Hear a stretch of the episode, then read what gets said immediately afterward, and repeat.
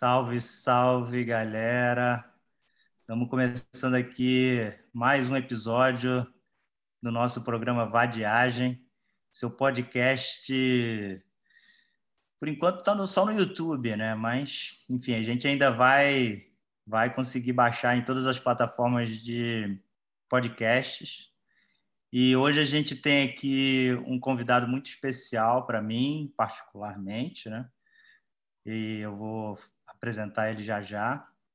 O nosso outro vadio é, e moderador aqui do nosso programa, Tiago Melo, vai entrar já já. E nós já vamos começar aqui a nossa conversa com o nosso convidado, que é o Gilmar Padrão Júnior que é um grande amigo nosso, irmão, e pessoalmente ele é, na verdade, é muito mais do que irmão até, ele é compadre, né, como a gente vem de uns anos para cá se tratando, porque Gilmar, que já vou dizendo aqui que eu não vou conseguir chamar ele de Gilmar, vou chamar ele só de Bolinho, que é como eu chamo. Ele é padrinho de fogueira do meu filho mais novo, Davi Copenau. E em algum momento a gente vai fazer uma cerimônia de fogueira para celebrar e fechar esse, esse acordo e esse convite que ele aceitou. Enfim, é, um vamos dia, partir um dia aqui. Essa cerimônia sai. Oi? Um dia essa cerimônia vai sair. Vai, vai, principalmente depois da pandemia. Oh. Bulinho, cara, eu estou muito feliz de estar aqui com você.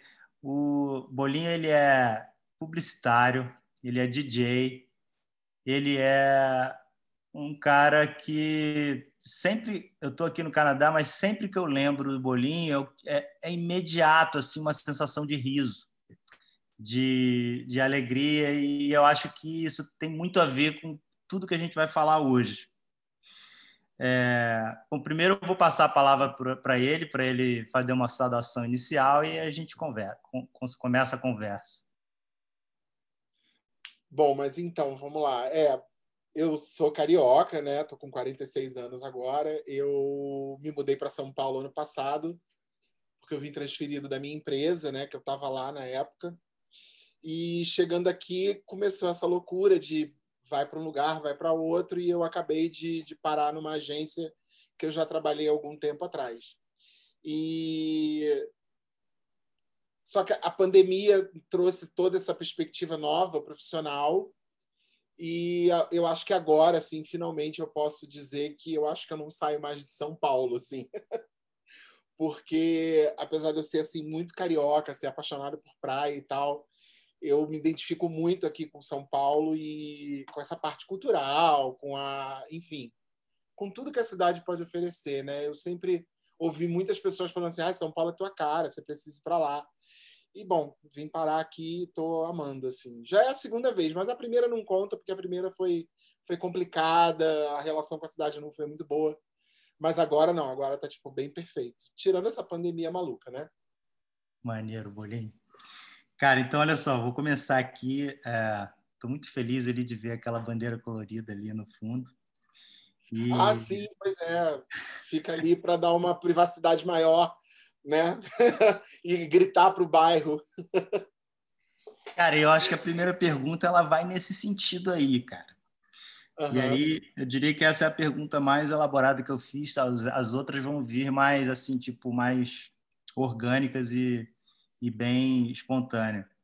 Então, olha só, vamos começar este episódio falando de banho, cara. banho de beleza, banho de alegria. Sua atuação, Bolinho, nas redes sociais digitais é bem nessa pegada. Banho de beleza e alegria contra o baixo astral e o ódio. Nos Estados Unidos, acabamos de ter aí um pouco de refresco com o resultado das eleições, né? A derrota do Full of the White House, como diz um parente indígena norte-americano aqui do, dos Estados Unidos.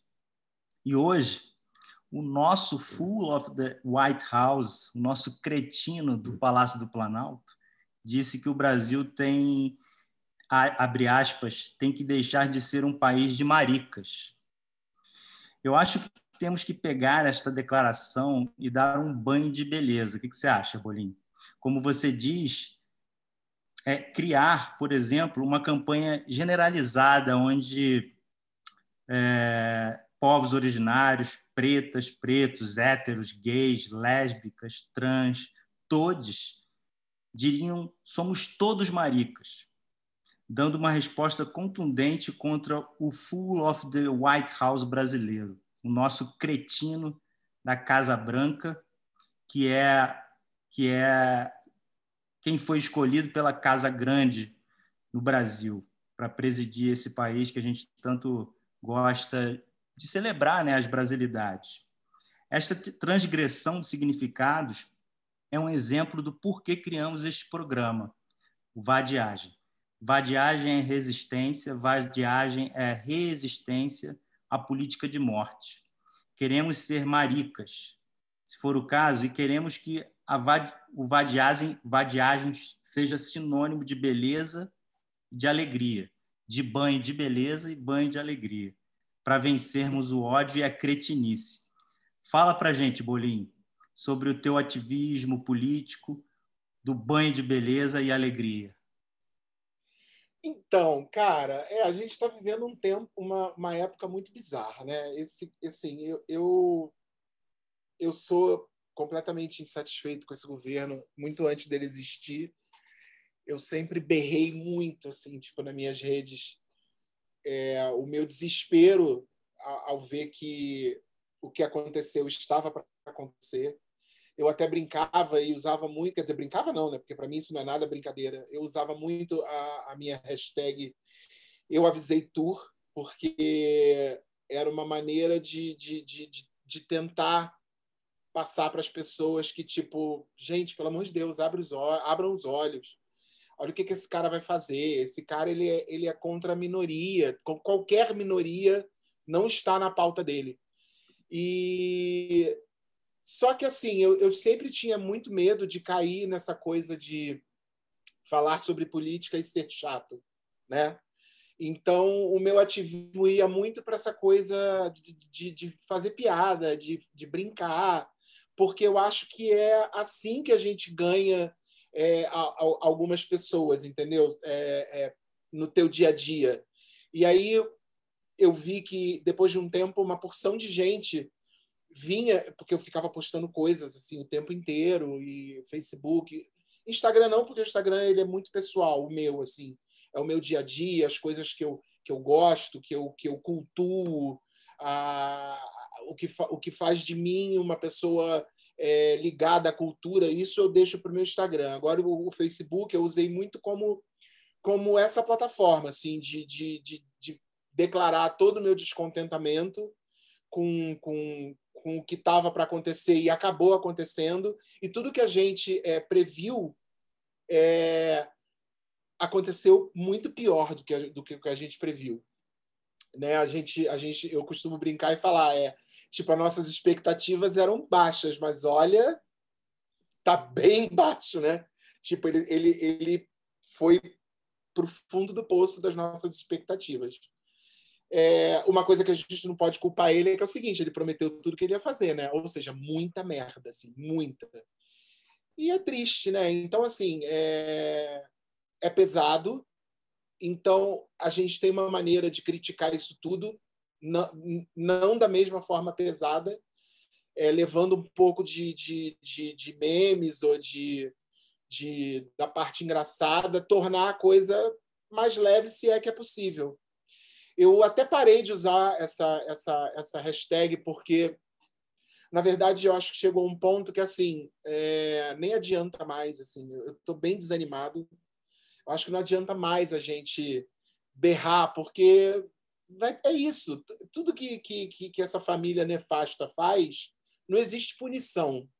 Então, sei lá, chega uma hora também que a gente desanima. Então eu dei uma baixada na bola do lance da política e estou tentando levar mais a, o, o, lance da, da, da, minha vida mesmo, assim, sem me esquentar muito a cabeça, mas sempre com aquele desejo no coração de que ele seja estilingado para fora da, da presidência assim como o Full of the White House of the USA foi, foi agora, né?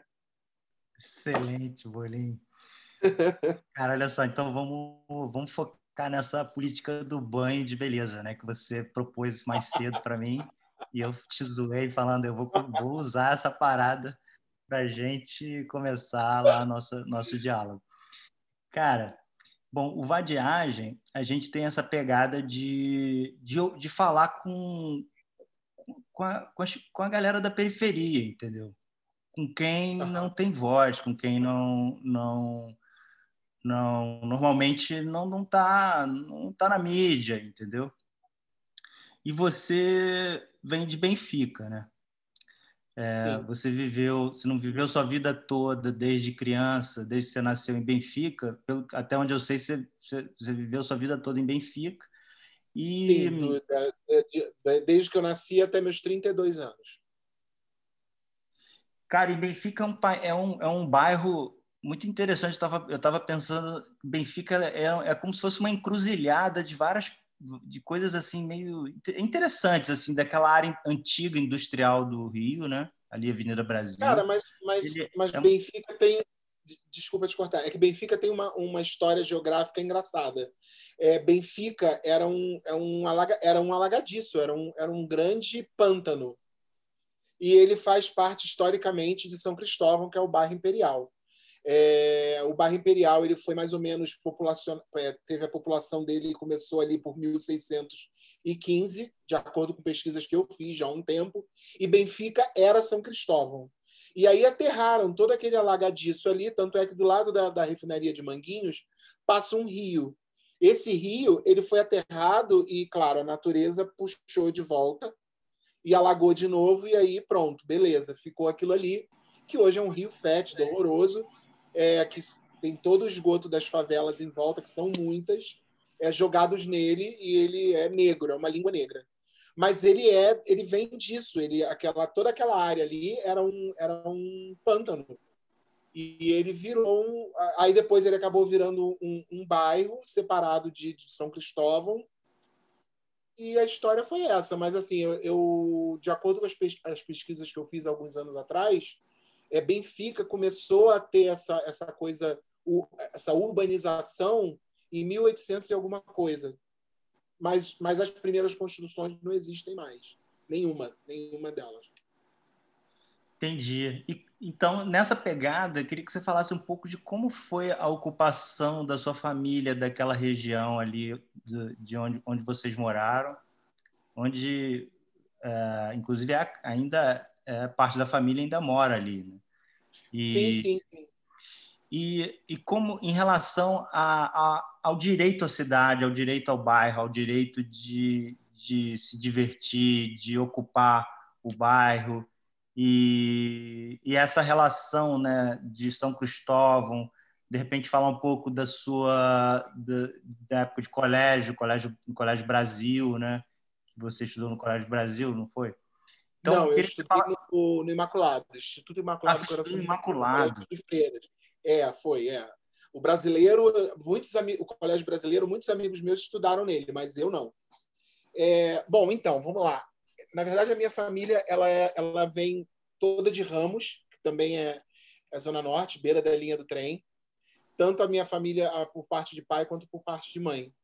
E houve alguma, alguma mudança aí de, de, tipo comprar uma casa e essa casa foi comprada em Benfica e pelos, pela minha bisavó materna. E aí todos nós moramos com a minha bisavó materna. Chegou, teve uma, uma época da minha vida que eu morei numa casa eu e mais oito pessoas e, e tipo três gatos. Então é assim, é aquela criação de zona norte mesmo, de casa cheia o tempo inteiro é, todo mundo ali, tipo, dorme na sala, dorme junto, no sofá, e, e vai crescendo todo mundo junto, e, e, dentro daquele, daquele âmbito familiar que, que para mim, é, é, muito gostoso. Eu até hoje, é, todo mundo fala assim, ah, você mora sozinho, que legal. Eu falo assim, é legal mais ou menos, porque eu estou bem acostumado a ter uma multidão dentro de casa, assim. É, então, assim, eu já dividi apartamento com amigos e, e, eu me sentia muito melhor, por exemplo, do que agora que eu estou morando sozinho, sabe? Principalmente nessa pandemia, que, que causa uma, uma solidão é, chata. Mas, é, bom, aí teve essa. Voltando, né? Então, teve essa, essa coisa de sair de Ramos, montar essa casa ali em Benfica. E a, a, casa dos meus pais, onde a minha irmã mora até hoje, com os meus sobrinhos, e a minha tia materna, Vera, que é minha segunda mãe, é, a gente mora ali. Eu, eu, eu, eu, nasci naquela casa, vivi ali até os meus 32 anos. E a ocupação do bairro é aquele esquema, né? A minha rua era a rua principal e tem uma das maiores praças da Zona Norte, fica ali na, na, na, na, na rua que eu morei 32 anos, que é a Praça H, onde tem o busto da escrava Anastácia, a estátua de São Jorge, vários food trucks, algumas. É algumas quadras esportivas e na minha infância tinha um labirinto, um labirinto assim de cimento com areia e aí a gente, cara, eu brinquei muito nessa praça assim, tipo essa praça ela fez parte da minha da minha infância assim de uma maneira muito legal, tipo é, eu tomei bolada na cara com cachumba nessa praça, eu andei de bicicleta a primeira vez nessa praça, meu pai me ensinou a andar de bicicleta com rodinha, depois sem rodinha nessa praça. E essa praça fica, tipo assim, a 10 casas da minha, sabe? Então, assim, é, é a, a, ocupação da, da cultural da, da Zona Norte, para mim, é uma coisa desde infância. É tipo, foi fundamental. Foi onde eu, eu comecei a ter meus amigos do bairro e tal. E aí a gente virou adolescente, ia para baile junto, entendeu? No, no, num clube chamado São Cristóvão Imperial, que era em São Cristóvão. E quer dizer, Benfica também é um bairro que tem o, o mercado de distribuição de flores, frutas, legumes, que é o Cadeg, que tem festas incríveis, portuguesa, é, lojas de vinho maravilhosas, assim, tipo. Então é, é, isso, assim, a minha vida toda foi por ali. Eu, eu, eu fiz vários anos de inglês ali no CCA de São Cristóvão, que era a 15 minutos da minha casa. É, estudei no Instituto Imaculado Coração de Maria, que era um colégio que, quando eu estava lá, eu, ele fez 100 anos, ou seja, agora ele está com uns 130, 135 anos, mais ou menos. Ele ainda existe, mas é uma instituição de, de caridade. Ele não tem mais, ele era, ele era particular e agora ele é uma instituição de caridade ligado à ordem da, da Igreja Candelária. É, e é um projeto social muito legal. Tenho algumas amigas que estudaram comigo, são professoras de lá hoje em dia, então a gente nunca deixou, eu nunca deixei de ter ligação com, com o Imaculado, assim, é, é, é uma parte assim forte da minha vida, é, é, é a educação que eu tive, sabe? É uma coisa que eu vou agradecer para o resto da vida aos meus pais, é ter crescido naquele colégio em específico, sabe? que apesar de ser um colégio de freiras assim católico ele ele ensinava a pensar ele criava pensadores não era uma coisa bitolada sabe como as pessoas acham ah colégio de freira não não a gente tinha liberdade de pensamento com certeza assim tipo a gente fazia nossos nossas apresentações de final de ano com com, com sei lá músicas em inglês e e, e, era super gostoso, né? Assim, tipo, eu tenho memórias muito boas assim disso tudo. É, eu fiz natação também vários anos no Clube Vasco da Gama, apesar de ser flamenguista. Salve, salve Gilmar Bigode. Salve, salve pai. Gilmar Bigode. Tá lá de cima, sempre forte com o Flamengo. E eu nadei cinco anos, fui federado de, de, de natação no Vasco da Gama, que é ali do lado de Benfica, na barreira do Vasco fica entre Benfica, Avenida Brasil e São Cristóvão, né? Fica ali bem no meio. Então, assim, cara, minha vida foi toda ali. Minha vida foi toda, assim, Zona Norte na veia, assim, sabe? E eu acho foda, porque é, eu não vejo uma criança que foi criada, por exemplo, na Zona Sul ter essa felicidade, essa coisa que a gente tem, né? De, de ter nascido na Zona Norte, assim. A Zona Norte te dá essa, essa liberdade, essa essa coisa do, ah, eu posso fazer o que eu quiser, é, tipo, ok, sabe? Eu sou da Zona Norte. Bolinho, o, bom, o Thiago chegou aí, é, entrou aí para somar nesse no nosso terceiro episódio do Vadiagem. Eu vou te fazer mais uma pergunta, é, pegando o gancho do que você falou, aí depois o Thiago entra é, com alguma consideração, alguma pergunta. É, você falou do CCAA, né? Você estudou no CCAA e, e, também falou da sua vida no Imaculado, que você teve a oportunidade de fazer até apresentação em inglês. Isso é interessantíssimo, porque eu não lembro de eu, em, nos colégios que eu estudei, de ter feito em algum momento alguma apresentação, alguma coisa assim cênica ou qualquer tipo de apresentação numa outra língua, sempre português. Isso me remete a uma, a uma paixão que você tem, que é a música, de uma forma geral, mas que, é, de alguma forma, você se, você se conecta muito com a música é, na língua inglesa. Sim, sim. Eu queria que você é, é falasse para a gente como é, que, como é que isso aconteceu, né? É, foi em casa, foi no CCA, foi no, no Imaculado mesmo. Eu queria saber quando que essa, esse seu interesse pela língua e música na língua inglesa começou? Tá, vamos lá. Isso é um dado engraçado, porque, assim, na verdade, é... dizem que sempre que a melhor fase da vida da pessoa para aprender inglês é na infância, porque o cérebro está fresco e aí essa aptidão com a língua vem. Você absorve mais quando você é mais novo. E, e, o inglês surgiu na minha vida como? O meu pai, cara, ele era frustrado por nunca poder ter tido a oportunidade de aprender inglês. E aí ele sempre, ele botou na cabeça, não, meu, meu filho vai falar inglês, eu vou fazer o que tiver que fazer.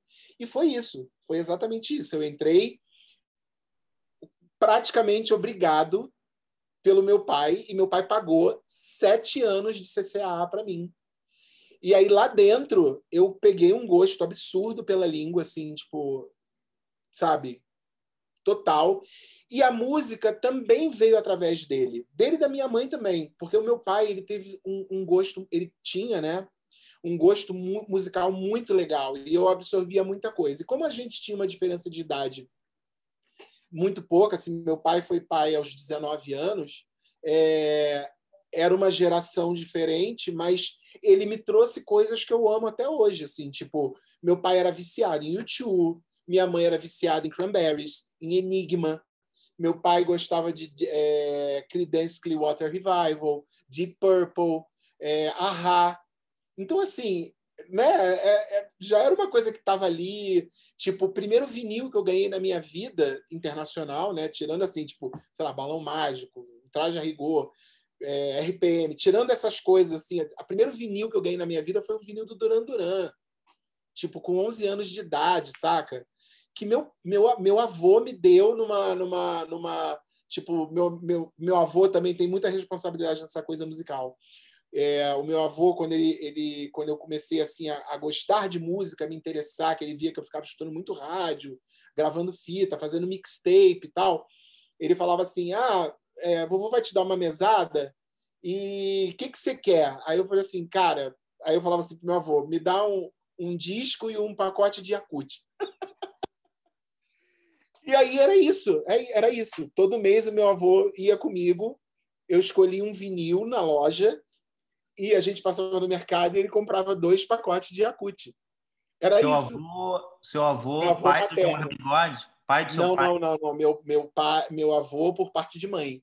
Meu avô ah. Jaime. É, então, assim, eu comecei a ter meus primeiros vinis, quem me deu foi meu avô, assim, sabe? Eu herdei os vinis do meu pai, eu tenho vinis do meu pai até hoje eu tenho vinil. E é engraçado, né? Porque, assim, por exemplo, eu tenho uma relíquia de família que, obviamente, eu roubei sem ninguém saber, agora todos vão saber. Estão aqui comigo. Eu tenho um vinil que foi um presente do meu avô para minha avó no Dia dos Namorados, quando eles tinham vinte e poucos anos, com uma dedicatória à mão do meu avô na parte de trás do disco. Eu um dia eu quero é, enquadrar porque é uma mensagem super fofa, assim, tipo, linda, assim, de chorar toda vez que eu leio, eu choro. É um CD, é um CD não, é um álbum do Roberto Carlos que tem uma música chamada Cigana, e o meu avô chamava minha avó de ciganinha.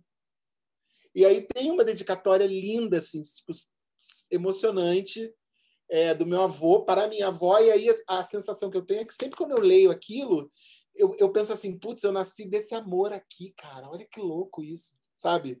Se não fosse isso aqui, eu não tava aqui né?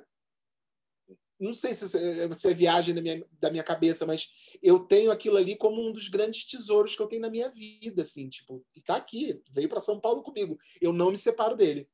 Alguns vinis do meu pai também, Creedence Clearwater Revival, eu tenho até hoje o Cosmos Factory, que tem um cara andando de bicicleta na capa. É... Kraftwerk, cara, Kraftwerk eu gostar, eu comecei a gostar de Kraftwerk por causa do meu pai.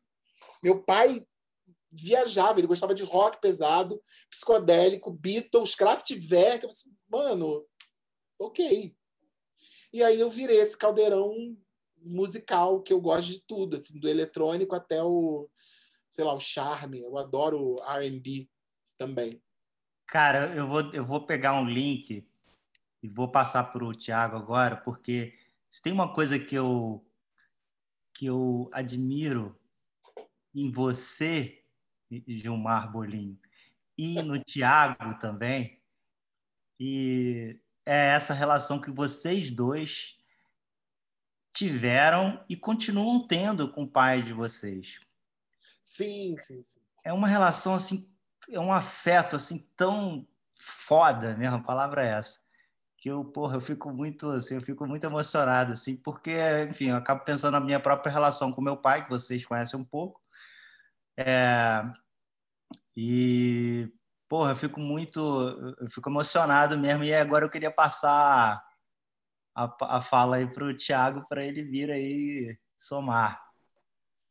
Quero dar um beijo no Gilmar, irmão. que bom te ver. Muito tempo, né, Ainda né, cara? Que a distância, caraca, long, long. Muito tempo que eu não te vejo, irmão. Que bom poder te ver e logo assim, né, nesse nosso projeto. E, cara, tem tanta coisa para poder é, dialogar contigo, tanta coisa para a gente poder elucubrar. E, assim, nesse projeto com Cursa, que também a gente já tem uma afinidade, o Cursa é uma afinidade, é uma ponte é, harmoniosa e, e amorosa entre a gente também, nessa situação toda. E dentro dessa situação da vadiagem, cara, eu acho que a relação que a gente está tendo com ela é aquilo, né, cara? Eu estou num processo de, de intenso trabalho, graças a Deus. É, e aí veio essa ideia da gente poder falar com os amigos e construir reflexões sobre a gente, sobre o nosso bairro, sobre, a, sobre uma questão existencial nossa, porque eu e ele a gente uhum. troca muita ideia. Eu falei, cara, vamos expandir isso para trocar ideia com os nossos, né? E tem tanta reflexão bacana para a gente fazer, tantas pessoas especiais para a gente poder reconectar e a partir disso gerar tanto acúmulo, né? É, e, e, em processos individuais, a gente é muito coletivo ao mesmo tempo, mas com tantos processos poderosos, né? Porque quando você está falando, minha cabeça, como a do Cursino está indo e voltando, e a, a, a minha está indo e voltando num processo próprio, mas num processo coletivo de ressurgência, né? De resistência, que eu acho que no, ao nosso falar a gente também vai se redescobrindo, né? vai entendendo, e vai passando por dores, por amores, e vai tentando entender um pouco mais de um lugar que é. A gente está falando da vadiagem, está falando da ocupação da Zona Norte, é... mas é muito mais amplo do que isso, né? É a, constru... é a construção de um lugar desfigurado, né? No sentido. No lugar. Porque quando a gente fala da Zona Norte, a gente já está saindo de uma perspectiva de um lugar desamparado. Né? A gente está falando no lugar de, de recolocação no mundo, né? de, um, de recolocação nessa batalha de narrativa como personagem para a Zona Norte, para a gente se sentir inserido. Né? Quando você fala dessa sua potência musical, essa, essa potência artística que você é, né, Gilmar? Tanto que você vai trabalhar numa profissão que passa por uma área de conhecimento, onde seus aspectos cognitivos passam pelo desenvolvimento artístico, e aí me vem a cabeça, né, de tanto teu olhar quando você fala da ocupação de Benfica, me vem a cabeça, caralho, irmão, a gente derrubou todas as construções de Benfica que poderiam identificar é, como a gente era na Zona Norte. Sabe por quê? Porque é natural a gente derrubar as coisas que são das, da, da prole, né? do proletariado. E é isso que identifica é. a gente. É fácil é. derrubar. E aí a gente não vai identificar. A gente pode derrubar. E a gente. Tudo bem que isso é uma característica do Rio de Janeiro de modo maior, né? Você vai ver construções. do Brasil, né? Assim, é, do Brasil, Brasil mas em maior ainda de memória, Zona né? Norte. Né? Maior ainda na Zona Norte. A gente pode fazer mais coisas na Zona Norte. Se eu for perguntar assim, cara, qual é a característica central da UNEA? É alguma empada? Não é. é. É alguma produção musical? Cara, há pouco tempo as pessoas foram saber que o João Nogueira era do bairro. Sacou? Não é, não, não, não existe característica, é um processo de pasteurização muito violento. Isso tem muito a ver com a falta dos aparelhos culturais. E olha, quando a gente entrega tão pouco para a gente, a gente se apega tanto a esse afeto, né? É, que olha, é. eu, eu amei quando você falou o lance da, dos esconde-esconde, da praça. É, e olha como isso reverbera de uma forma tão poderosa. Olha quem tu é, né, irmão? Olha como as conexões afetivas e, e artísticas te construíram. E aí você fala Sim. dessa demolição da, da, de Benfica nesse processo antigo, e aí eu fico pensando assim, caralho, como é que o Gilmar, nessa cadeia sucessória de cultura, trouxe ele? E eu vou falar de mim também, que eu tenho uma cadeia sucessória cultural musical. Mas quem seríamos nós? Uma coisa que eu falei aqui, Gilmar, brincando antes da gente gravar. Falei, pô, só o Gilmar, cara, louco que nem a gente, para participar de um projeto. Vocês estão ligados que o processo, a gente é reprimido na Zona Norte quando a gente faz um processo mais artístico? Se a gente pega um violão, a gente, ah, já vem você com violão. Cara, Gilmar, você ama música, você é um monstro em conhecimento musical. Eu lembro até hoje que eu tinha uma pastinha, acho que The National, que você me apresentou. Falei, caraca, que bacana esse som, meu irmão nunca tinha ouvido falar, tá ligado? Eu tenho uma pegada mais, porra, de MPB e tal, tu me apresentou a Long Long. E aí, olha que parada louca. Quem seria o Gilmar com mais aparelhos culturais do que ele teve? Você está falando da sua linha, que é da sua linha de afeto da família, da entrega de toda a influência anos 80 que seu pai trouxe para você. Mas quem seria o Gilmar? É, um produtor cultural, um produtor musical, um artista plástico? Eu acho que eu tenho, é, eu tenho uma frustração na minha vida que é não saber tocar um instrumento, né? Assim, tipo, eu, eu, eu sou super partidário daquele do tipo antes tarde do que nunca, mas eu tenho a impressão de que se isso tivesse é, mais incentivo quando eu era mais novo, é porque assim, vindo de uma família é, muito simples e, e muito focada em sobrevivência, é, o meu pai queria que eu tivesse uma carreira, entendeu?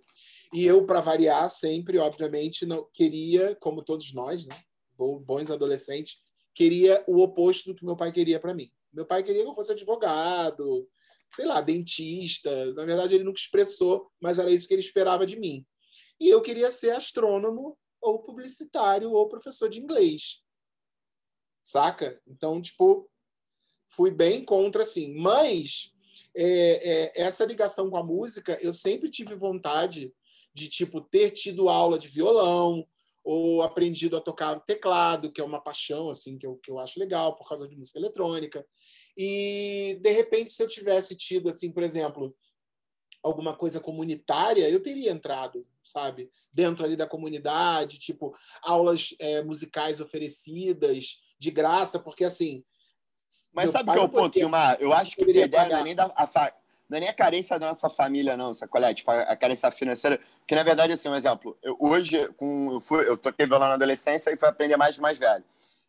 E a, a Maria falou, porque eu toco, aí eu, eu, eu forço ela a ter contato. Cara, eu tô falando assim, sei lá, de você estar tá no tambor de Olocum, no aterro, as crianças botarem a mão numa alfaia, Sabe é? Tipo, para mim, como foi poderoso eu conhecer uma alfaia, um instrumento do maracatu rural, do Nordeste de Pernambuco, sendo morador da Zona Norte do Rio de Janeiro. Uhum. Ah, e, pô, mas isso quem che... Aonde chegou primeiro? Chegou no Meia? Não chegou, né, irmão? Chegou em Ipanema, chegou na Fundição Progresso, sacou? É? Então, assim, o ponto do, dos nossos pais terem tido mais, serem mais pragmáticos na nossa sobrevivência é um ponto. Agora, também esse lance comunitário, esse lance da troca de você ver um camarada teu tocando um violão, tipo a São Salvador, né, Gilmar? Tu teve algum período de São Salvador? De São Salvador o quê? Na, na praça? Na praça, em Laranjeiras? Que a galera me Cara, caracterizou. Não, não, mas tu tá ligado naquele movimento? Não, eu tô ligado no movimento, assim. como estereótipo amigos, assim. ali, como estereótipo. É, como estereótipo, é, assim, tipo, inclusive, é, a, a, o meu amigo que me levou a conhecer o, o Tambores de Olocum era um amigo meu que mora ali na. na é, é, um amigo e, e ex-chefe, inclusive, e hoje é um amigo pessoal, que é o Daniel. Ele tocava alfaia no Tambores de Olocum. E aí ele chegou e falou assim: pô, cara, você tem uma ligação com essa coisa musical e essa coisa dos orixás e e a sua religião. Você não conhece o bloco que eu toco, que é o Tambores de Olocô? Eu falei assim, não, não conheço. E aí eu, ele me levou e eu fui, cara, foi devastador na minha vida, porque é, eu conheci o, o, trabalho do bloco, aí eu queria entrar para tocar, mas só que os ensaios eram sempre dia de semana, no horário que eu ainda estava no trabalho. Ele era chefe, ele podia ir, né? Eu não, eu tinha que ficar, cumprir o horário. É, mas eu fiquei encantado. E aí, eu não sei se, acho que vocês devem saber, mas o Tambores de Olocum, ele é um bloco para Iemanjá, né? Todos os cantos, todas as, as, as músicas que são tocadas são praticamente músicas oferecidas a Iemanjá. Ou e ele é azul e branco, né? É, ele é azul e branco e tal. E aí eu comecei a frequentar o bloco antes e eu sempre senti uma energia absurda absurda quando eu estava ali. E um pouco tempo depois eu vinha descobrir que, como todos nós temos, né, nosso pai e nossa mãe de cabeça dentro da Umbanda, do Candomblé. E eu sou filho de Iemanjá e eu não sabia. Entendeu? Então, assim, o bloco... Você pode contar como é que foi esse processo dessa descoberta para você? Não, assim, eu tenho muito. A minha família é, é toda de, de, de, de, Umbanda, né? A gente faz reuniões familiares. Nós não frequentamos um centro em específico. É a minha madrinha, que é tipo assim, a minha guru espiritual, é minha, minha outra segunda mãe, junto com a minha tia Vera. Literalmente, assim, ela faz o papel da madrinha mesmo de verdade, assim, é uma pessoa que eu amo com todo o meu coração. E ela ela ela tem as entidades dela e ela cuida da nossa família, assim, sabe? Só entre nós. Bom, e aí é, é, come, recomeçou esse processo é, é, religioso dentro da minha família, e aí eu comecei a querer buscar para saber, porque assim as pessoas as pessoas olham para mim e falam assim: você com certeza é filho de Omulu, porque filho de Omulu, né, tem muita marca e tal, é facialmente os filhos de Omulu são reconhecidos é, fisicamente. E aí todo mundo que falava para mim falava assim: você é filho de Omulu, mas eu não, eu não consigo ver o seu outro orixá. E aí, para você descobrir, você tem que fazer um jogo, que é o jogo de búzios. E aí eu falei com um amigo meu, ele me, me levou no pai dele, né, no pai de santo dele, e eu fui fazer meu jogo e, e a confirmação foi tipo na primeira jogada, você é filho de Omulu. Saiu assim, tipo, na cara. E também a minha, a minha outra coroa é Iemanjá.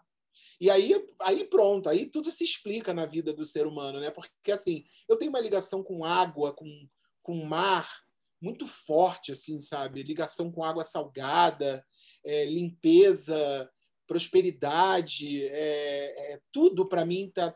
Eu sinto, eu sinto um banzo fudido de praia, sim, sabe? Tenho banzo mesmo. Chega aqui final de semana, eu prefiro que chova a fazer sol aqui em São Paulo, porque quando faz sol eu fico desesperado queria estar numa praia. Então, assim, eu, eu, eu, eu sempre tive essa ligação e, e depois que eu descobri que eu era filho de Iemanjá, com o Mulu, tudo para mim fez sentido, assim. É, é, tipo saber o seu signo, sabe? Ah, eu sou geminiano. Tá, geminiano tem isso, isso e isso. Ok, beleza. E foi a mesma coisa, o processo foi o mesmo. Quando eu descobri meus orixás de cabeça, eu falei assim, nossa, agora tudo fez sentido. Cara, mas olha que loucura, né, Gilmar e o Cursino? A saída, é, é, eu acho que esse é um dos pontos que eu gosto muito de trazer. A, a saída do Gilmar, né, da, da nossa Zona Norte, para ele flertar. E assim, eu queria só trazer aquela questão do arquétipo da, da São Salvador. Eu adoro a São Salvador, tá? Acho, eu acho ali uma, é, a, galera, a galera faz um folclore da São Salvador, mas é onde você vai estar, tá, um exemplo onde as pessoas vão usar a praça pública é, para eventos gratuitos, para se reunir para jogar malabares, é um violão. É um local de ocupação incrível. É um lugar de assim, né? ocupação. E aí, para adulto, tá também, né? Assim, o ponto é...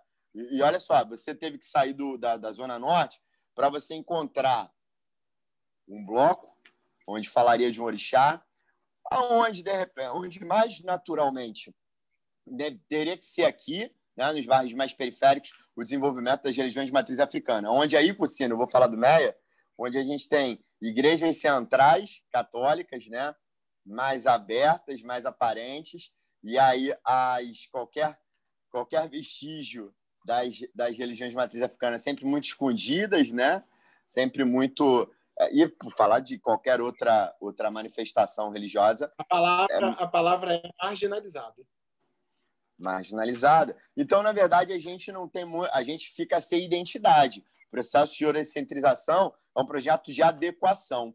E aí, Cucinho, se você me permitir, eu queria trazer para você, Gilmar, uma das ideias que a gente tem é que a gente seja um vadio, sabe, o, Gilmar? Que a gente se propague como um vadio arruaceiro. No sentido, é, eu estou falando eu como advogado, né, como um propagador da lei, do Estado Democrático de Direito, que de fato é importante, aqui em tese o direito de ser burguês, mas que eu queria te trazer é o seguinte, Gilmar, é... você, qual é o exemplo que você nos traria, Gilmar? Você naquele seu processo de desenvolvimento como ser humano, na, nas suas características, entendendo os aspectos existenciais. Como é que qual foi, quais foram os seus principais movimentos? Caraca, meu irmão, me tornei arruaceiro, invadio, quebrei paradigma. Foi, acho que eu me identifiquei aqui. Tem algum marco, irmão? Ou tem vários marcos? Onde é que tu fala assim, brother? Acho que agora eu quebrei o paradigma mesmo. Agora eu sou um arruaceiro. Cara, eu acho que na verdade, assim, é, não, acho que não é muita surpresa, mas quando eu comecei é, a, a, a, viver a minha adolescência de forma plena, que é aquela coisa de sair, ir para baile, é, voltar de madrugada, tomar esporro do pai e da mãe, sabe? Tipo assim, tá de vadiagem, é isso mesmo, sabe? É... E quando eu comecei a, a frequentar, eu acho que assim, eu acho que quando eu, eu criei o meu o meu o meu Gilmar, estado... só uma pergunta. Nunca te fizeram essa pergunta na vida? Não, nunca fizeram, nunca fizeram. Engraçado. Tanto é que eu tô aqui tô tentando buscar e tô, tô, tô tentando pegar um, um statement assim bem pessoal para ser mais preciso. É, mas eu, eu lembro, eu lembro assim muito, muito. Agora vocês me fizeram lembrar de uma coisa muito legal que assim eu, eu tenho a impressão de que eu me senti uma pessoa inserida naquilo que eu sempre quis quando eu comecei a frequentar os shows das bandas que eu escolhia. Saca? Mais uma vez a gente volta aí pro lance da música. É... Porque eu, eu pensava assim, né? Tipo, ah, beleza, porque todo mundo vai pro baile, escutar, dançar. Na época, cantar as meninas, né? Que não é o que eu faço mais hoje, mas tudo bem. É, mas a gente. Mas isso todo mundo fazia. Agora, eu, eu, eu, eu, eu lembro claramente de que assim, eu quebrei o, o, o, o paradigma do, do meu grupo de amigos quando eu comecei a fazer aquilo que eles não faziam, que era ir para show no Circo Voador, de bandas internacionais, de viajar para ver shows de bandas que eu sabia que não iam tocar no Rio, mas podiam tocar em São Paulo. É, e aí, né, tipo, sei lá, em 92 eu saí do Rio com, sei lá, acho que 18, 19 anos, vim ver Metallica em São Paulo, tipo, sabe? No melhor CD deles, que é o aquele Black Album, né? Então, assim, é... eu acho que foi nesse ponto que eu comecei a ver que, tipo, tá aí uma identidade que talvez eu não encontre no meu grupo de amigos. E realmente, assim, acabei não. Acabei sendo o diferentão da turma, sabe? Por gostar de, de coisas diferentes, de coisas que não estavam ali dentro daquela coisa corriqueira que todo mundo fazia na minha idade. Diferentão, mas também um intercâmbio, né, cara? Uma ponte. Sim, sim, sim, sim, sim, com certeza. Porque é, assim como eu ia lá fora buscar coisas, eu trazia para quem estava junto de mim. E aí eu acabei influenciando vários amigos com coisas musicais, de arte, de design, assim. Acho que até hoje tem um pouco essa coisa de amigo meu procurar e falar assim, pô, você viu essa exposição tal? O é, que, que você acha? Escreve para mim alguma coisa, não sei o quê, para o meu blog. E vira e mexe, eu tô, tô... meus amigos me contactam para esse tipo de, de coisa, assim. porque sabem que eu gosto, que eu sou rato de exposição. Aliás, ontem eu fui na exposição dos Gêmeos aqui na, na Pinacoteca, tá até ali atrás o, catálogo. Eu adoro comprar catálogo de exposição. E foi assim, tipo. Olha que legal, meu Cursino. Segunda vez que o grafite entra no, no, no programa. E o não, grafite, então... que era para ser uma parada da ZN, não, não, é na, não vem da ZN, Nossa, né? Ele é, vem de e... fora para vir para ZN. Isso é muito louco. E, e, e, o foco, o legal dessa exposição dos gêmeos é que o foco é total periferia. Total, total, total. Assim, tipo, a exposição é uma das exposições mais fodas que eu fui na minha vida. É a segunda que eu vou deles, eu já fui numa. É, e essa é a segunda. Mas essa, ela assim, ela, é, ela, tem, ela tem obras muito grandes em salões enormes, mas ele tem sete salas dedicadas à periferia. Tipo, Olha, o movimento incrível. é incrível, assim, tipo, tá esgotado, eles estão com a capacidade hiper reduzida, assim, só está podendo ir 40% é, por causa da pandemia. E foi assim, foi uma obra de Deus. Eu consegui um ingresso, tanto é que eu consegui assim, para uma segunda-feira, às 14 às 2h15 da tarde, eu voei na hora do meu almoço lá, porque eu pensei assim, se eu não for, eu não vou conseguir ver, porque está esgotado até janeiro e a exposição acaba em fevereiro. Então, Olha assim, isso. eu precisava estar ali, porque para mim é um movimento cultural é, imperdível, uma exposição dele, daquele tamanho sobre a, a, obra deles. E aí, chegando lá, a surpresa que eu tive foi exatamente essa, assim, tipo, ele, ele tem as obras gigantes e tal, mas o ambiente da coisa é periferia, é funk, é, é trem, é, é os caras de balaclava com, com arma na mão e assim é, é mas eu queria eu queria perguntar antes de passar por, eu queria não perder essa parada antes de passar para o cursinho para fazer duas reflexões que eu acho que um dos lugares que a gente tem para isso é aqui. Gilmar duas paradas. Você fala que pô olha que legal e é importante. Olha como é que é a periferia. Agora e eu estou também tomando por mim. Quantos amigos seus fariam esse de Benfica de São Cristóvão? Quantos amigos seus por percentualmente fariam esse movimento que você fez para poder ir? E outra coisa, por que a gente da periferia não é tão protagonista dessa produção cultural? Cara, ó, eu assim, quantos amigos meus iriam? Eu acho que faria os... esse movimento para ir, né, cara? Assim, não a galera que você de repente anda hoje, a galera da Zona Norte, da periferia de, lá, teus brothers de São Cristóvão, de Benfica. Não, não, não. Quantos não, te zoariam, Baté? Ah, brother. Não, zoar não, mas assim, é, é uma, a galera que eu andava quando eu era adolescente, nenhum deles foi para essa coisa cultural, assim, tipo... É, hoje são pessoas que, sei lá, são funcionários públicos ou são... Tem coisas, eu acho que é mais caretas do que o que eu faço. Mas isso a nossa... Isso a nossa cidade fala, né, sobre isso, né? Hã? A nossa cidade é, o a nossa cidade é... o diagnóstico não, a nossa cidade é o, é o responsável por isso, né?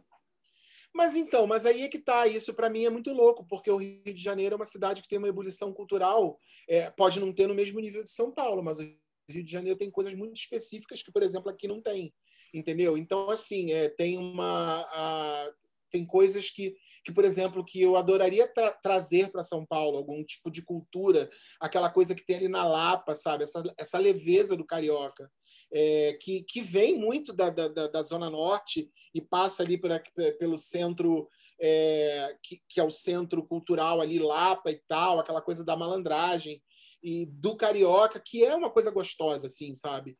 É, e que aqui em São Paulo tem. No, é, Aliás, desculpa, aqui em São Paulo não tem. Mas aqui em São Paulo tem outras milhões de coisas, sabe? E essa exposição leva muito para esse lado, assim, da periferia e tal, e que eu achei é, incrível. E aí você me perguntou, quantos amigos seus fariam essa, essa movimentação? Não, por que, que a gente não... Não, isso, isso você já falou, mas por que, que a gente não produz arte na Zona Norte? Cara, eu acho Na que tua falta opinião. de incentivo, acho que falta de incentivo do, do, dos municípios, das prefeituras, do governo.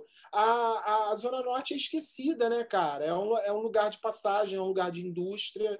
E, infelizmente, as pessoas é, querem concentrar e fazer eventos para quem tem dinheiro para pagar, sabe? Quando, na verdade, tinha que fazer e, e fomentar isso para todo mundo sabe? Ah, o governo é para todos. Não, porra nenhuma, não é.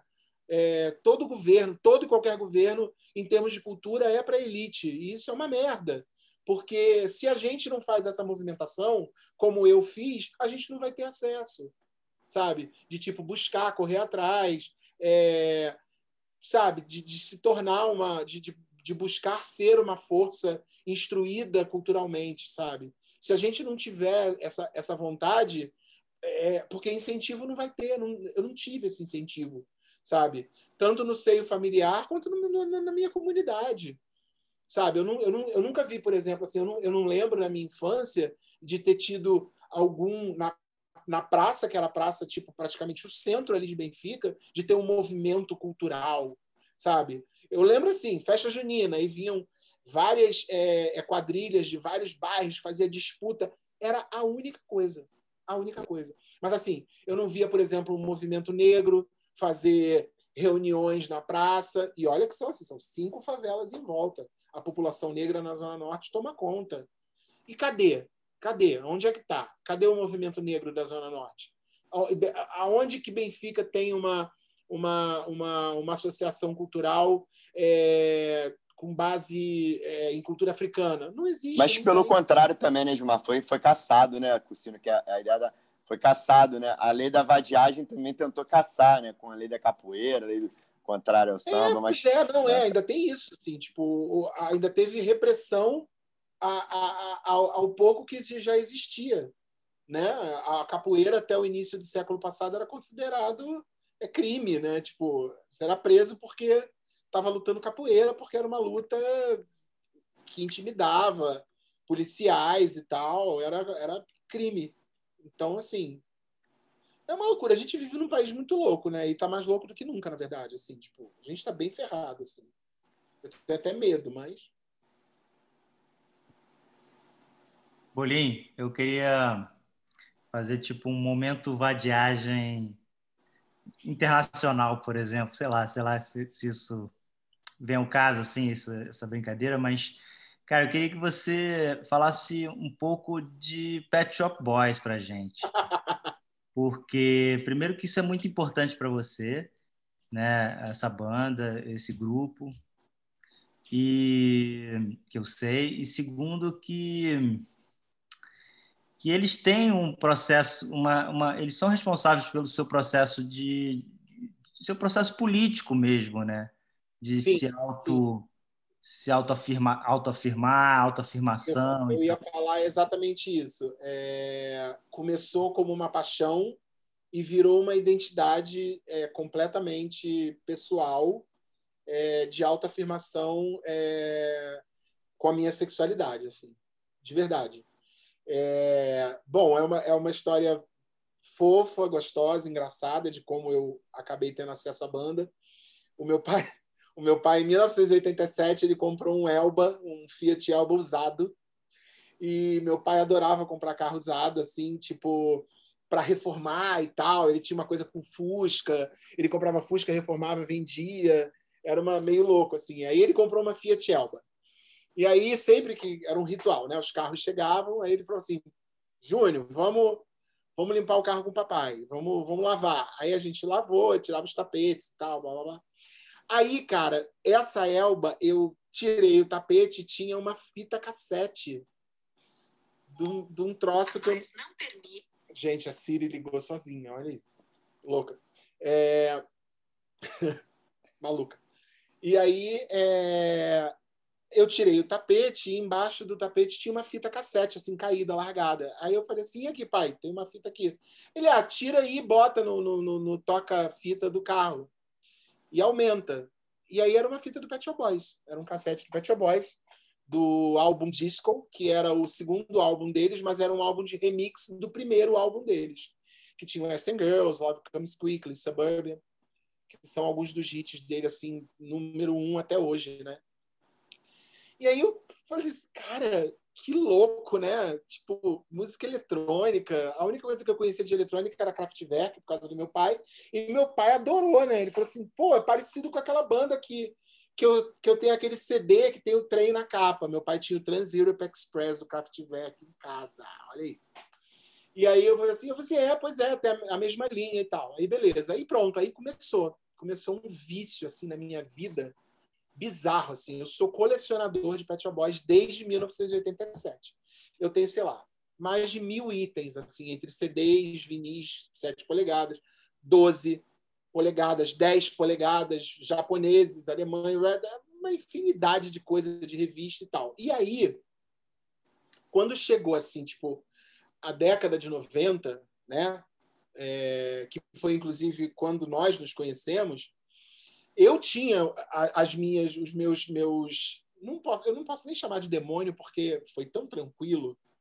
Eu tive a, a, a minha identificação é, de mudança de, de, sexualidade assim muito, muito, muito de boa, assim, sabe? É, e aí eu comecei a perceber que na verdade a banda, a, a, dupla, né, que eles são dois, é o Chris e o Neil, eles cantavam sobre isso. Eles cantavam sobre a minha vida, eles cantavam sobre o, as minhas frustrações, sobre os meus medos. É... E que bom que aquilo aconteceu, porque é... foi uma identificação é, pessoal quase que assim explodiu dentro de mim, sabe? Eu gostava. Dez anos depois, Gilmar, só? Dez anos depois, assim, tipo, eu. eu, eu porque porque para mim também foi um processo tardio. Né? Eu, eu, a minha sexualidade era, era tranquila do jeito que era, ou seja, eu e mulheres, ok. E de repente virou para um outro lado, e isso também foi muito tranquilo. Quer dizer, tranquilo sempre tem um, um certo conflito, assim, por causa da sociedade, da família, de você querer apresentar alguma coisa para deixar todo mundo confortável, quando na verdade você que tinha que estar confortável e foda-se todo mundo. Mas quando a gente está inserido numa, numa, numa, numa família tão legal e tão gostosa quanto a minha sempre foi, eu tinha medo de decepcionar meus pais, meus parentes. Então eu nunca é, deixei acontecer o que eu sabia que um dia ia acontecer. Porque, cara, é inevitável. A gente não pode ir contra a nossa sexualidade e o nosso desejo, porque uma hora a natureza vai brigar e vai fazer o chamado. Entendeu? Então, assim, é... e não adianta você ir contra aquilo. Eu acho que é, é, é, é quando você vai contra, é exatamente quando vem a infelicidade e a gente vê uma porção de gente aí reprimida, é, não vivendo a sua vida de forma plena como deveria ser. É, então, assim, aí quando o Pet Shop Boys surgiu e aí eu comecei a, a perceber dentro de mim que aquilo, tudo que estava acontecendo dentro de mim estava sendo cantado por por alguém que eu estava cultuando, eu falei assim, mano, como que eu não percebi isso antes? E como a música deles me ajudou, assim, sabe? Nessa, nessa transição, nessa, nessa coisa de entender alguns porquês. O... Tem uma música dele chamada Being Boring, que fala sobre perder pessoas ao longo da vida. E eles falam é, é, exclusivamente sobre, sobre a, a praga que foi a, a AIDS né, na década de 80, 90.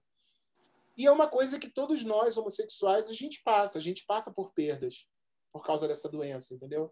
E, e aí eles falam isso na, na música, sabe? E, e, e não é e, não por um acaso é a música que eu mais gosto deles, é Being Boring, entendeu?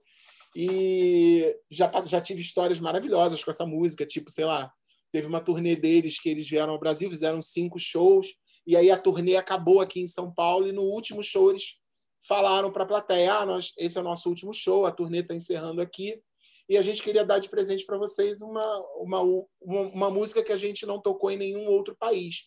E eles encerraram a turnê com Being Boring. Cara, eu chorava, assim, tipo. É, e eu fui bom, né? shows, eu fui de cidade em cidade, assim, tipo, Belo Horizonte, Porto Alegre, são os dois shows de São Paulo, os dois shows do Rio. Então, assim, o último show eu tava esgotado, assim, tipo, acabou a música, eu desmaiei, cara. Desmaiei de emoção. tipo, acordei. Maneiro, cara jogando água gelada, me abanando. Você, o que, que aconteceu? Os cara, acabou a música, você apagou, você nem viu os caras saindo do palco. e assim, o Pet Shop é... Boys foi uma explosão nos anos 80, né, cara? E foi uma explosão foi, também para a MTV brasileira, né? Foi muito importante para a gente. Foi. foi. uma referência e... de videoclipe também. É, não, é, eles, e eles sempre trabalharam muito com. E aí, uma outra coisa, né, que é muito legal, eles sempre trabalharam muito a. a, a até isso é, casou muito bem, né? Assim, eles trabalharam sempre muito ligados a designers fodas. É, desde o primeiro álbum deles até hoje, eles usam um estúdio de design que é o Farrell Design, que fica em Londres e é um cara assim mega respeitado e ele faz todas as capas, todas as indumentárias de todos os shows. Eles têm uma, uma parceria com esse cara há 35 anos, assim, tipo, é uma coisa Olha, que irado. Você não vê, você não vê uma banda ligada a um designer tanto tempo assim. Sabe? Ah, o Depeche Mode. uma banda ligado... a um designer. É, tipo, para o Depeche Mode tinha uma parceria com o Anton Corbijn por um tempo. Aí depois o YouTube pegou o Anton Corbijn. Cara, o Pet Shop Boys não. O Pet Shop Boys é fiel ao, ao Pharrell London desde sempre e você percebe a linha deles indo crescendo assim de, em termos de design e isso também era, era muito foda para mim porque é, eu sempre tive ligado a essa coisa da publicidade, do design, e, e, e, e cada coisa que eles lançavam, para mim, é uma peça de arte, né? Porque quando a gente gosta muito, você encara assim, tipo, ah, a sua banda lançou um CD novo, caralho, o que, que vai vir dessa vez? Então sempre era uma pecinha de arte, sabe? Com eles têm um CD que é uma capa de Lego. Porra, é, é, é enlouquecedor, assim, tipo. Pô, mas você legal, conseguia assim. consumir o Pet Shop Boys em várias camadas, né? Porque você também tinha muito mais conhecimento. Sim, sim, então você sim. curtia a música, curtia o design, curtia a capa. Eram vários prazeres que você de, de, As degustando, né? Cai, é, também a parada política, né? E, e, o legal é que, assim, voltando para o lance da vadiagem, a primeira música que fez sucesso deles fala sobre a periferia de Londres, né?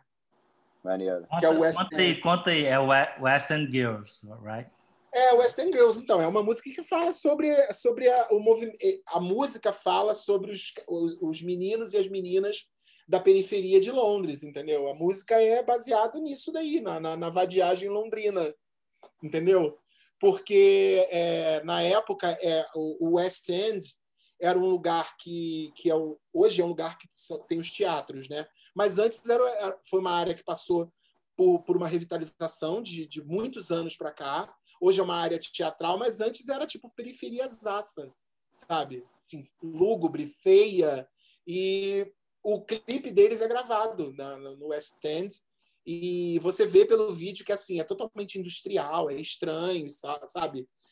Quer dizer, Londres já, Londres já tem aquela coisa meio acinzentada que a gente vê, né, por aí, mas no vídeo deles você percebe que é aquilo ali elevado à vigésima potência e a música fala sobre isso e foi o que tirou eles do, do, do, do ostracismo para fama, né? Assim, foi logo o primeiro single deles.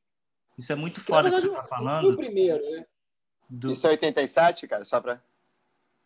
Não, então, então é isso que eu ia falar. Na verdade, assim, não foi o primeiro single. É porque eles, eles se conheceram em 1982, aí lançaram algumas coisas em 84 que não fizeram sucesso, inclusive Western Girls, só que a produção era de um cara chamado Bob Orlando, que era um cara fodão de Miami Bass, lá de, de dos Estados Unidos. Miami Bass aquele ritmo meio charme, meio, né, meio Nova York, anos 80 e com uma batida meio latina e tal, tanto é que depois esse cara veio a, a ter muita influência em Domino Dancing, vem muito do, do, Bob O, né, do Bob Orlando. Então, assim, o que o Bob Orlando fez por eles no início não funcionou muito. Aí depois eles remixaram, reescreveram algumas coisas, aí eles relançaram em 86, foi quando eles estouraram, foi quando eles lançaram é, Western Girls pela segunda vez. Né? Mas antes eles tentaram emplacar Western Girls, Opportunities, não conseguiram nada. Aí quando eles relançaram Western Girls pela segunda vez, é que decolou e foi número um, assim. E é, é tem um, uns fatos engraçados, assim. Tem todo ano eles fazem lá na, na, na, na, no Reino Unido as músicas que a rainha gosta, né? Assim, as músicas que a que a rainha, o príncipe Charles a princesa Diana, tem essas, essas coisas né, daqueles jornais sensacionalistas, eles botam uma lista. E o Pet Shop Boys está em quase todos os anos na lista da rainha. Olha. É interessante isso que você está trazendo, porque é, a gente aqui no Vadiagem, a gente tem essa pegada de desconstrução, né, de trazer os arruaceiros para falar o que está acontecendo na rua. E, e aí, cara, eu acho que eu já passei por esse processo, o processo de, de, de dar, tipo, dar uma congelada no que eu gostava internacional e ficar olhando só para o Brasil, sabe? É? Porque, na verdade, o meu processo foi bem parecido com você, com o seu. Eu fui influenciado pelo meu pai, que tinha uma, uma influência muito grande da música americana, Creedence, mesma parada, aconteceu com meu pai, Beatles. E aí, em determinado momento, aqui no Canadá, eu comecei, eu falei, porra, muita saudade do Brasil e tal. E aí, meu processo político também. Aí eu comecei a querer só focar no Brasil para entender, para conhecer, porque tem muita coisa que a gente não conhece. Muita Sim. coisa que a gente não conhece. E aí, cara, eu, hoje eu já estou num outro processo de tipo, não, calma aí, deixa eu revisitar aquelas paradas que eu não compreendia, que é o que você falou do Pet Shop Boys. Porque tem muita gente que ouve e não entende o que os caras estão dizendo. E, e, e os Pet Shop Boys, o Chris e o Neil, eles são aliados das causas da, da, dos arruaceiros, embora eles sejam britânicos e brancos, entendeu? E isso é muito, isso é, isso é importante, a gente não, não fechar o olho simplesmente só porque a gente tem ali uma convicção de que a gente precisa valorizar o nosso terreiro, a nossa arruaça, o nosso samba, o nosso forró, porque é, aí eu fiquei, fiquei, conforme você falava, eu lembrei da, da, primeira, da primeira entrevista que a gente fez com o Pedro Rajão, ele virou e falou assim, Pedro Rajão está fazendo um documentário sobre Fela Kuti, e aí ele falou, porra, tô com vários, tem vários projetos já que vem acontecendo nesse período, e o Pedro Rajão também é DJ. Aí ele falou, cara, eu consegui trazer o, o Tony Allen, um projeto no, no Quilombo que foi criado pelo Candeia, em Acari. Porque o, o Candeia, ele, ele, ele, ele era da Portela, mas ele fez uma, ele criou um processo, um, um, teve um processo de dissidência e aí criou uma escola de samba que se chama, eu esqueci o nome agora, mas tinha, eh, tinha um nome, nome Quilombo. E, e isso foi no, no, sentido de voltar para a raiz do samba, né? voltar para a raiz do, do, da origem do samba, que é a música afro-brasileira. Né? E, e aí, em determinado momento, ele falou: Porra, consegui trazer o Tony Allen para um projeto para tocar é, Saudação a Toco Preto, que é uma música que traz um afrobeat e metais que remete a Fela Kuti e tal, e teve toda essa discussão. Aí ele virou e falou assim, porra, e, e, o cara é tão monstrão, Tony Allen, que ele, ele em, em 2000, o Blur, aí eu lembrei de você, o Blur fez uma música em homenagem ao Tony Allen, que era é, o, o, baterista, percussionista do, do Fela Kuti. E aí o Tony Allen gostou, ficou tão amarradão no som que o Blur fez em 2000 que aí resolveu entrar em contato e eles criaram um projeto, que aí eles chamaram o nome de uma banda lá que eu não estou lembrado agora, aí lançaram dois discos, o Blur lançou dois discos com, com Tony Allen, e aí, cara... Mas, com, tudo... outro nome, né? Com outro, outro nome. nome. Outro nome. E aí, isso tudo eu estou falando porque é esse processo de... Aí eu fiquei pensando, porra, o Blur pode ter sido influenciado pelo Pet Shop Boys, entendeu? Porque o Blur não, veio bem depois. O Blur, o Blur, inclusive, já gravou uma música do Pet Shop Boys.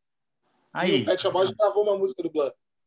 Então, entendeu? esse processo de, de valorização das arruaças, ele vai, pra, vai além, entendeu? Vai, é internacional. Super, super. Sim, sim. Graças a Deus.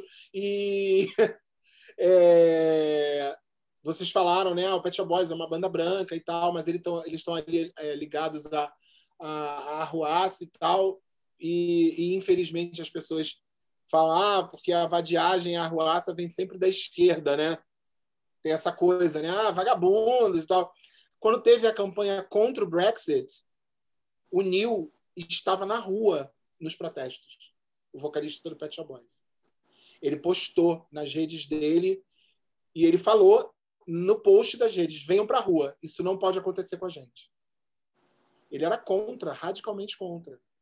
Então, assim, o orgulho define, né? Orgulho define de você estar tá ligado ali musicalmente a um cara que tá ali de olho nas minorias, sabe? É, dando visibilidade aos homossexuais, falando dos, das nossas angústias, é, tratando o governo, questionando o governo de, algumas, de alguns posicionamentos que não são bons para todo mundo, só para uma elite. Então, assim, eu tenho um orgulho enorme de ser fã deles, assim, de verdade. Nunca me decepcionaram. Maneiro, Bolinho. Cara, eu não sei, eu tenho, tenho porra, eu tô lembrando outra parada que eu lembrei que já vai numa tangente, a foto que você tirou com com o Lane Stale do Alice in Chains, aquilo é histórico, cara. É muito foda. É muito. Eu sei que você tirou fotos também com a galera do, do Pet Shop Boys, mas porra, sim, cara, sim. louco imaginar que você tem uma foto com aquele cara, né? É, não, e foi uma loucura, né? Porque a gente, eu tava, eles vieram, foi para um Rock in Rio, né? Não, para um Hollywood Rock. O Alice in Chains, Hollywood eu não lembro agora. É. é, foi Hollywood Rock. Acho que foi um dos últimos até, que veio o Seal, o Living Colors, eu acho que foi no mesmo, assim, não lembro. É, e eu sempre tinha aquela coisa, né, de ser muito fanático por, por cantores e bandas internacionais, então eu era do tipo que ia para a porta de hotel para tirar foto e, e, pegar autógrafo. Numa dessas eu peguei o Lane Stein saindo com uma prancha de surf pelos fundos do hotel para ir pegar uma onda em Grumari. Aí eu posei, eu, ele e a prancha de surf dele. E ele, tipo, super de boa, assim, muito tipo, muito foda. tirando foto. Muito foda, muito foda. É. Foi Olhinho, um mas olha só, eu queria trazer mais uma parada, porque esse processo de desconstrução do patriarcalismo, do machismo, isso tudo são, são, são ferramentas que, que são, foram e continuam sendo instrumentalizadas né? pelos poderosos, pelos conservadores e tal.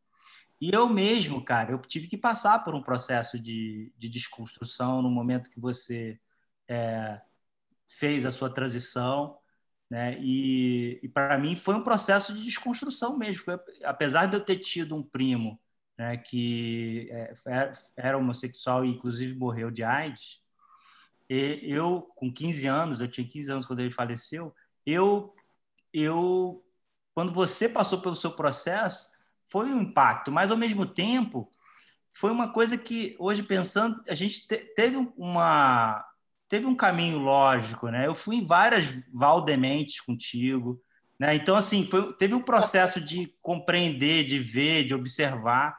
E eu lembro de uma parada que a gente foi, só para você, depois você fala, é, rapidinho. Teve um, um, um, evento que a gente foi depois de uma reunião lá do, do capítulo, que é, inclusive, é um, um parênteses, né? Depois a gente, não sei se vale a pena a gente falar sobre isso, sobre a, a nossa organização que a gente fez parte, mas eu lembro que teve um que foi na Fundição Progresso, cara. A gente tava lá curtindo e tal, minha irmã foi e tal, dançando. O som é muito foda, a parada, o, o som é o trance, né? O a club, a música clubber e tal. É, é um negócio assim, né? impressionante, né? cara. É impressionante como é que você é um processo de meditação, cara. Hoje pensando, eu penso como se fosse uma meditação, um negócio que você fica leve assim depois. Aí teve um dia, nesse dia específico, eu olhei para cima assim, acho que você, acho que foi você que me mostrou, olha para cima, quem, vê quem está lá em cima.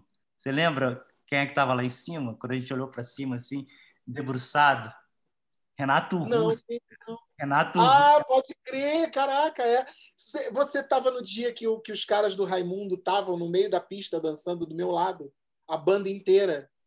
Não. No meio do Os quatro caras do Raimundo estavam assim do meu lado dançando tipo os quatro com as namoradas e tal, no meio de uma festa gigante só de gay. Cara, eu fui, eu, eu levei a minha ex-noiva, a Carla, a Carla. Eu, eu ia com a Carla na beat, cara, do, do Tivoli Park. Então, assim, é só para vocês terem uma noção de que, na verdade, para mim, era foi, assim. Aliás, foi indo nessas festas que eu meio que senti que, tipo, opa, a massa do bolo vai solar. Porque. Porque eu ficava assim, hum, que interessante isso, não é mesmo? A massa do bolo.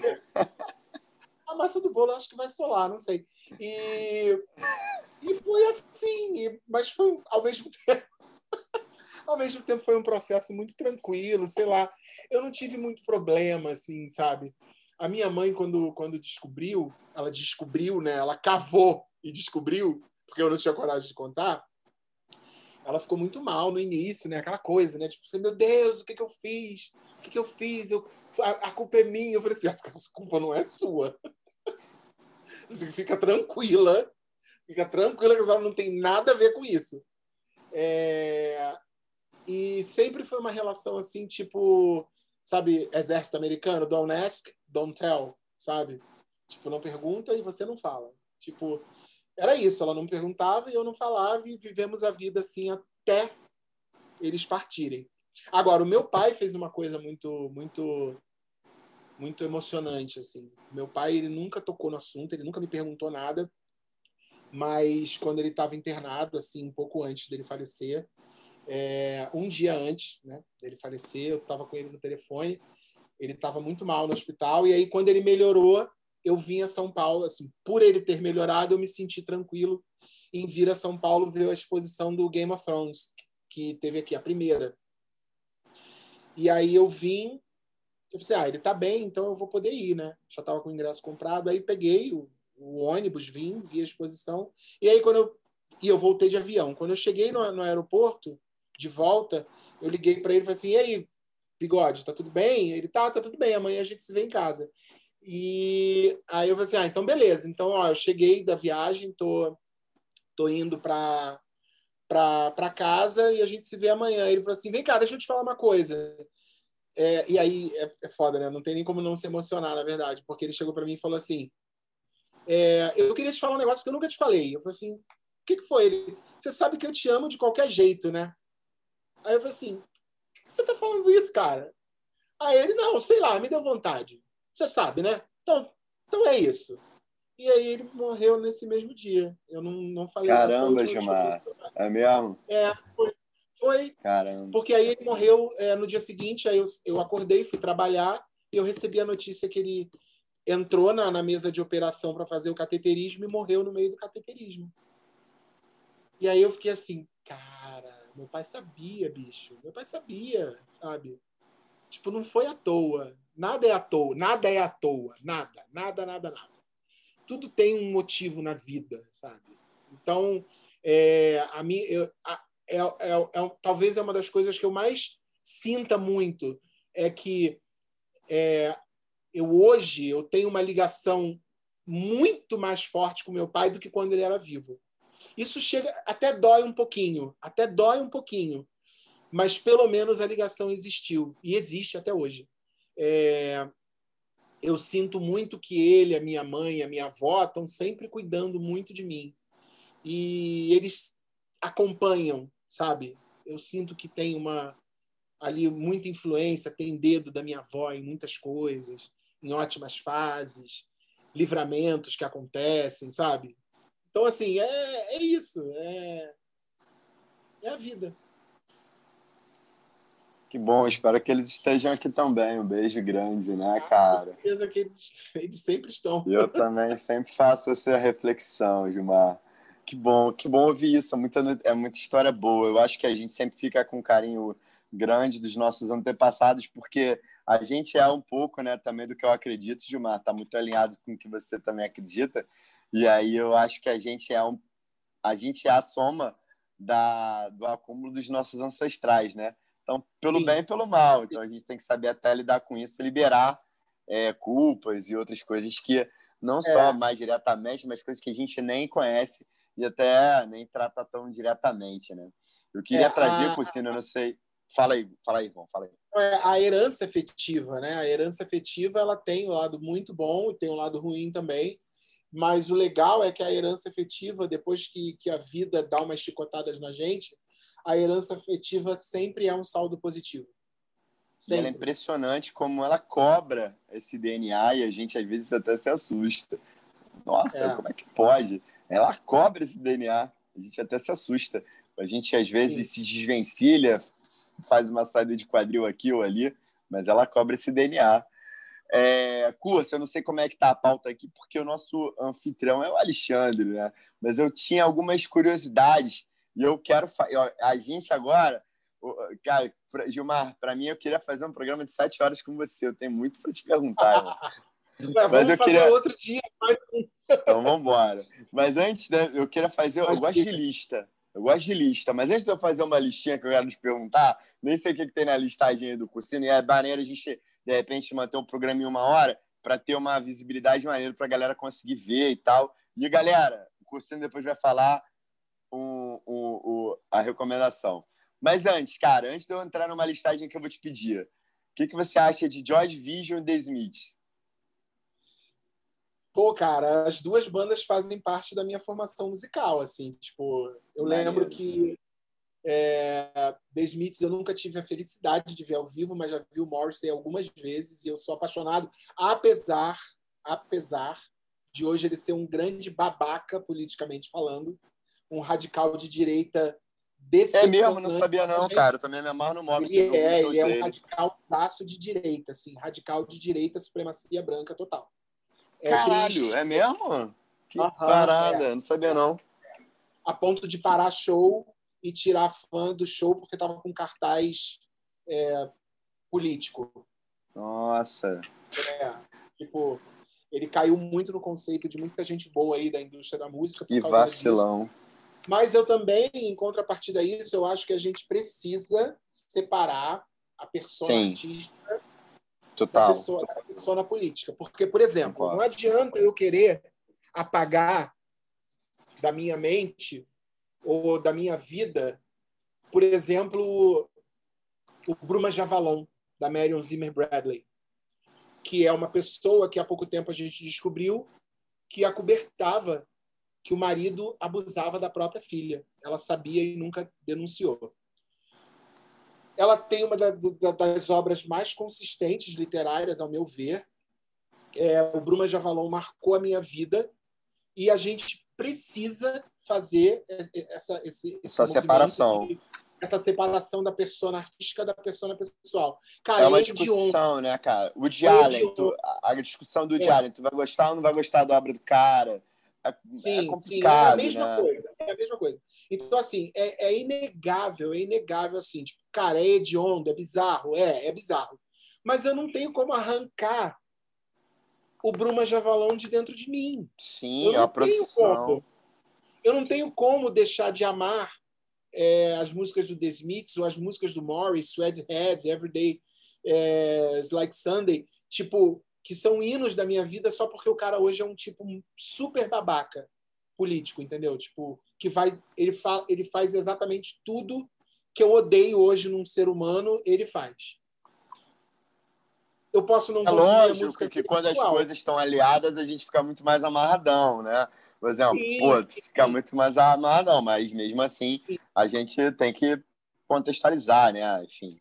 É, pois é, porque assim, é, tem coisas que ficam, que, que viram praticamente Sabe quando vira uma parte de você? É, The Smiths é. e, e Joy Division é, é, isso, assim, tipo, é, fizeram é, é, parte do meu caráter, sabe? Porra, Joy Division, caralho, eu não me imagino gostar do que eu gosto hoje sem ter passado por Joy Division. Até porque tudo que eu ouço hoje, você sente no DNA que é veio a partir daquilo ali. Adoro essa análise, é, legal. É impressionante, assim, é impressionante. Tipo, essa galerinha toda que fez ali música em 1995, que trouxe o pós-punk de volta, nossa, todo mundo bebeu da mesma fonte. E essa fonte tem ali Buzzcocks, Joy Division, é... o Peel, né, que é o Public Image Limited, é aquela galera ali, aquela efervescência punk, pós-punk, sabe? com aquelas influências do Malcolm McLaren. Na moda tinha a. Fugiu o nome dela. Trabalha muito com padrões escoceses e tal. Bom, não vou lembrar. É, que foi a galera que montou ali o punk, e o, o pós-punk veio no reboque, e o New Romantic. Então, assim, aí você vê que, por exemplo, hoje, agora nesse exato momento, a gente está numa, numa explosão gigantesca de produções que, que, de, que baseadas em músicas dos anos 80, que é o New Synth, ele já tem até nome, né? É um movimento que tem nome, se chama New Synth, que é uma, uma característica ligada direto ao synth pop da década de 80. Pet Shop Boys, New Order, Soft Cell, Communards, é, Bronski Beat. Então, assim, você hoje pega, você entra no Spotify, o Spotify está indicando direto bandas atuais que fazem aquele som. E aí você vai ver assim, tipo, porra, caralho, que música anos 80. Aí você vai ver o CD foi lançado mês passado. aí aquela. É, é. E aí, tipo, a arte das capas é tudo com neon, sabe? Aquela coisa meio Tron, né? Dos anos 80. O primeiro, né? O primeiro filme Tron. Aquela coisa com neon, palmeiras, pôr do sol, tudo feito no Word Art, sabe? No CorelDRAW. é, remetendo total ao vintage, tanto do som quanto da estética. Sabe? Sim, 300 bandas, assim, e eu tô apaixonado por todas, né? Claro. É... Eu queria aproveitar, Gilmar, nesse, nesse, nessa linha, é, primeiro falar que, cara, minha relação, meus primos mais velhos é, se amarravam muito nos anos 80, e aí eu, eu era moleque e falei, nossa, meu irmão, e um primo meu faleceu, e eu, mais amor ainda por todas as bandas, né? Mas eu queria fazer uma listagenzinha, tipo um bate-bola Marília Gabriela, antes de passar para o curso, que é o seguinte, é, é, Gilmar, vamos lá, cara, três bandas que você curta muito. Uh, Pet Shop Boys, Duran Duran e Spawn Balé. Três bandas brazucas. Tem que ser banda ou pode ser artista? Não, pode ser artista. Terno Rei, Silva e Bebel Gilberto. Três séries. Três séries? Putz, aí agora você me matou. Putz. This Is Us, que é um vício atual. The Crown. E Game of Thrones. Sabia. É, três livros. Três livros. A Arte de Ligar o Foda-se. Os Contos do Edgar Allan Poe. E O Menino do Dedo Verde, do Maurice Druon, que foi o primeiro livro que eu tenho é, aliás, eu tenho a edição que eu li com os 10 anos de idade, eu tenho ele até hoje Olha, aqui. Tirado. É, e esse livro ele mudou a minha vida. E eu tenho Três o original que eu vi. Três filmes, Gilmar. Sociedade dos Poetas Mortos. é, Drácula de Bram Stoker, né, do Coppola.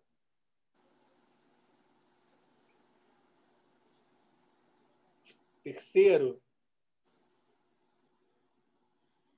É porque esses dois são tão bate pronto, né? Se fosse dois já estava respondido. Agora o terceiro. Bom, Tim Burton. É, não, então, a obra do Tim Burton toda me encanta, mas o Senhor dos Anéis, né? Eu tenho tatuagens do, do, do Tolkien no, no, meu corpo. Então tá justificado, então né, cara? Vou, é, passar pro, é. vou passar pro curso, irmão. Fala aí. Bolim, é, cara, antes de, de fechar, eu, eu, curti quando o Thiago perguntou sobre The Smith, Joy Division, e eu queria, eu queria que você falasse um pouco de uma cantora que é muito especial para mim, mas é muito mais para você.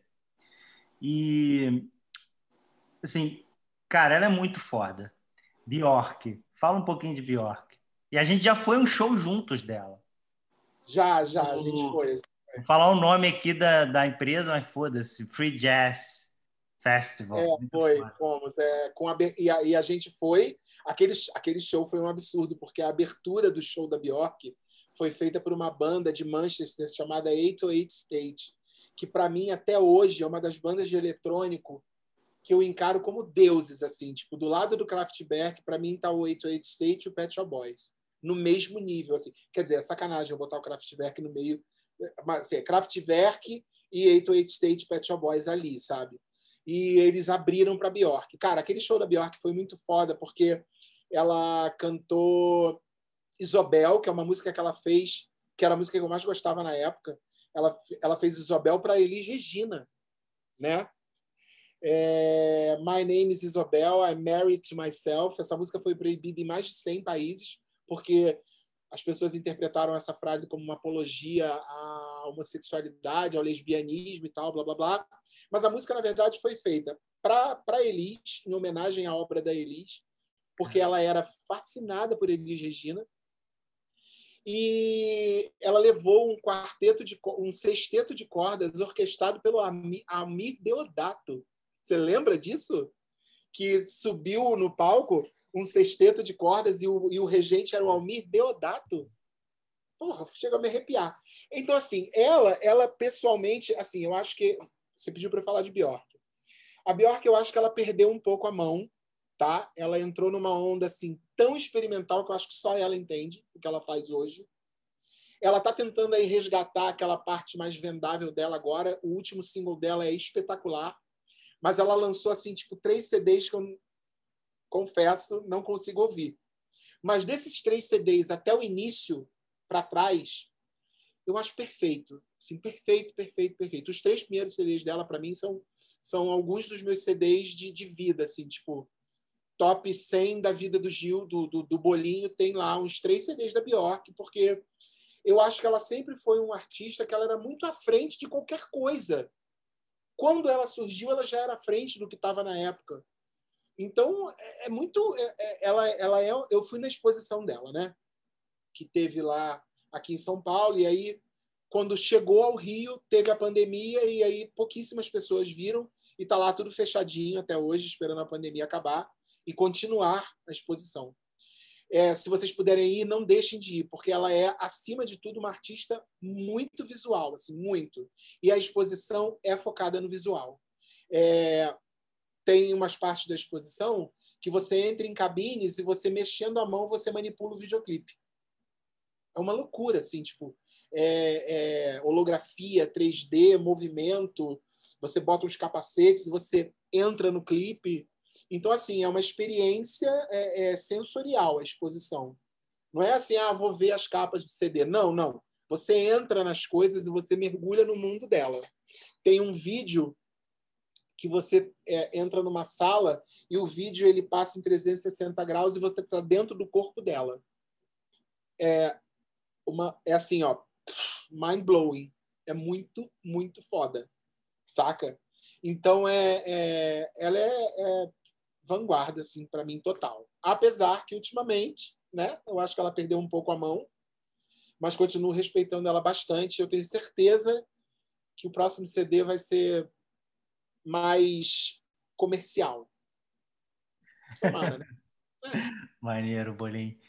Cara, Bolim, é, antes da gente se despedir, eu queria pedir licença para pedir para a galera, se você curtiu aí, está curtindo o nosso projeto aí com Vadiagem, se curtiu essa mais essa entrevista aí com, com o nosso amigo Bolinho, Juba Music, Gil, é, clica aí, subscreve, é, é, é, como é que fala? Caraca.